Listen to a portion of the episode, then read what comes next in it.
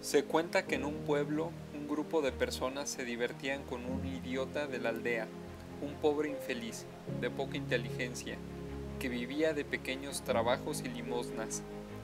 Diariamente ellos llamaban al idiota al bar donde se reunían y le ofrecían escoger entre dos monedas, una grande de más valor y la otra más pequeña de menor valor. Él siempre escogía la menos valiosa, lo que era motivo de risas para todos. Cierto día uno de los miembros del grupo le llamó y le preguntó si todavía no había percibido que la moneda menor valía menos, bastante menos. Lo sé, respondió, no soy tan tonto. Ella vale cinco veces menos, pero el día que escoja la otra, el jueguito acaba y no voy a ganar más mi moneda. Se pueden sacar varias conclusiones de esta pequeña historia. 1. Quien parece idiota no siempre lo es. 2. ¿Cuáles eran los verdaderos idiotas de la historia?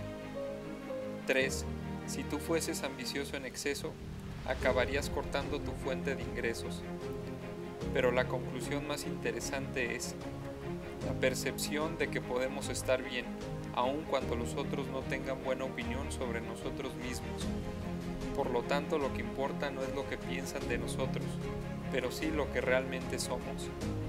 El mayor placer de un hombre inteligente es aparentar ser idiota, delante de un idiota que aparenta ser inteligente.